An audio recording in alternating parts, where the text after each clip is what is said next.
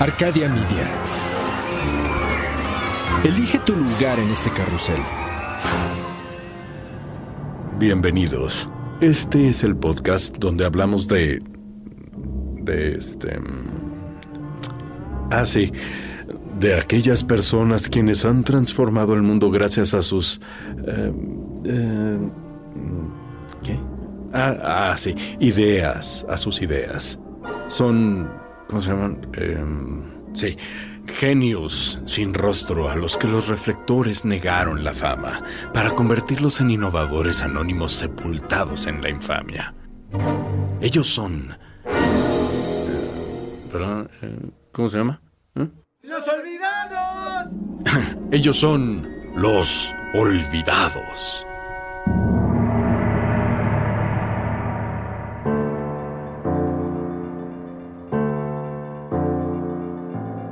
No sé si hayan hecho números, pero si eres de los privilegiados o privilegiadas que se han graduado de universidad, has pasado 17 años de tu vida estudiando. Tal vez algunos más si reprobaste materias, o menos si eras de los que le urgía acabar de estudiar para salir a comerse el mundo.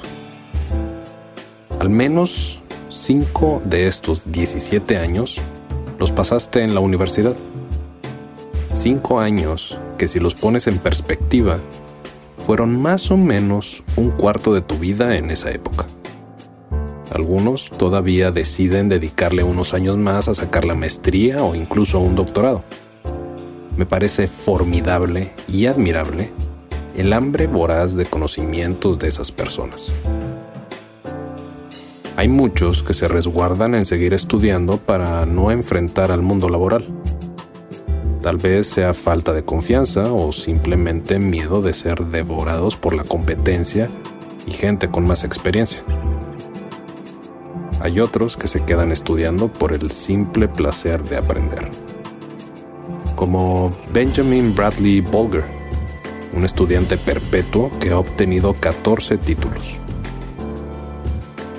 Benjamin nació en 1975 en Flint, Michigan, y a lo largo de su carrera de estudiante ha obtenido maestrías en sociología, política, educación, arte y humanidades de diferentes universidades, como Oxford, Cambridge, Columbia, Harvard y Yale. A pesar de todos estos logros, muy admirables, Benjamin no tiene experiencia laboral pero el estudiante perpetuo con más títulos, maestrías y doctorados a su nombre es Michael Nicholson, de 79 años. Michael lleva estudiando 55 años y tiene 30 títulos, incluidos 23 maestrías, 3 especialidades y un doctorado. Michael tampoco tiene experiencia laboral. Para mí, en lo personal, de nada sirve amasar tanto conocimiento si no lo vas a usar. De nada sirve tener una, dos o tres paredes repletas de diplomas si todos esos conocimientos solo se quedan contigo.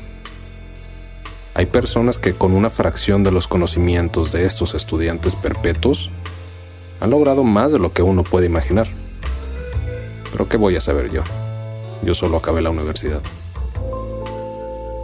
Soy Javier Peraza. Esto es Los Olvidados. Las historias extraordinarias de personas que poco recuerdan.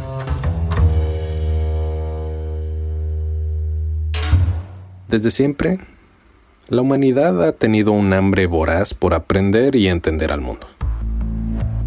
Ha habido miles de pensadores, matemáticos y genios que han aportado descubrimientos y conocimientos que le han dado forma al mundo en donde vivimos ahora.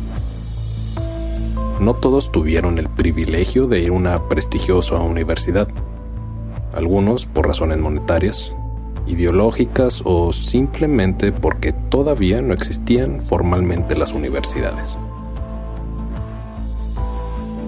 La primera institución de educación superior fue la Universidad de Karaouyin, fundada en el año 859 por Fátima al-Fihri en la ciudad de Fez, en Marruecos. Fátima nació en el año 800 en la ciudad de Túnez, Marruecos. Fue hija de un comerciante e importante hombre de negocios árabe llamado Muhammad al-Fihri. Mucha de la información de la infancia de Fátima está perdida, pero sabemos que tenía una hermana llamada Mariam y que su padre abogaba por la educación, incluso para las mujeres. Sí, eran otros tiempos. A principios del siglo IX, la familia Al-Fihri se mudó de Túnez a Fez, que era considerada una metrópolis cosmopolita y bulliciosa según los estándares de la época. En México, sin afán de ofender, sería como irse, no sé, de Veracruz a la Ciudad de México, pero sin los temblores y el tráfico. Años después, el padre de Fátima fallece y les hereda una fortuna a ella y su hermana. Juntas decidieron invertir el dinero en algo que beneficiara a la comunidad local.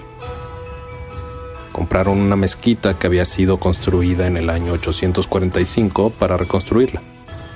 Además, compraron el terreno que la rodeaba y duplicaron su tamaño.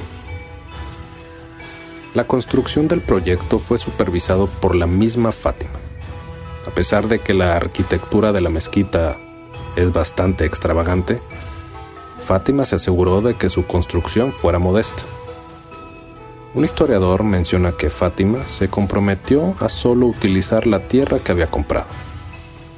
Cavó profundamente en la tierra para desenterrar arena amarilla, yeso y piedra para usar. Esto para no despertar sospechas de los demás por utilizar demasiados recursos. La reconstrucción de la mezquita duró 18 años. Y durante todo este tiempo, Fátima ayunó todos los días. En el año 859, al completar la construcción de la mezquita, Fátima al-Fihri finalmente funda la Universidad de Karawiyin. Al inicio, la parte educativa de la universidad ofrecía cursos de instrucción religiosa y del Corán, pero el plan de estudios eventualmente se amplió a la gramática árabe, matemáticas, música, medicina y astronomía. Eventualmente comenzó a otorgar títulos a sus graduados. La Universidad de Karawiyin rápidamente se convirtió en un famoso centro espiritual y educativo que atrajo a eruditos e intelectuales de todo el mundo. Esta excelente reputación atrajo a pensadores como Gilberto de Auvernia. Este pensador se convertiría en el Papa Silvestre II, que fue célebre por introducir los números arábigos, el abaco y el uso del cero en Europa. La Universidad de Karawiyin sigue en operación hasta el día de hoy. También es casa de una de las bibliotecas más antiguas del mundo esta contiene más de 4.000 manuscritos, incluidos un manuscrito del Corán del siglo IX y la primera colección de hadices.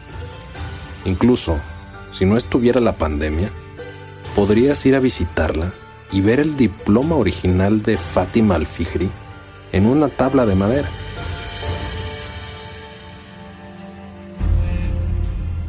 La visión y el compromiso de Fátima junto con la contribución desinteresada en la defensa del progreso intelectual, condujo la creación del concepto de las universidades que conocemos hoy en día. Sin ella, tal vez ni tú ni yo tendríamos un título universitario. O tal vez en realidad nunca lo necesitamos.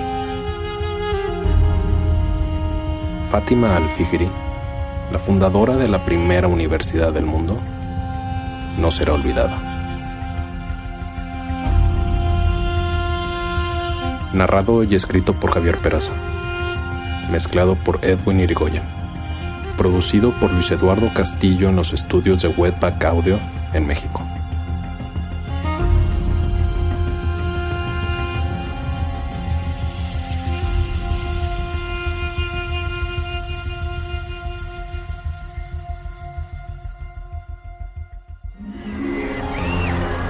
Arcadia Media.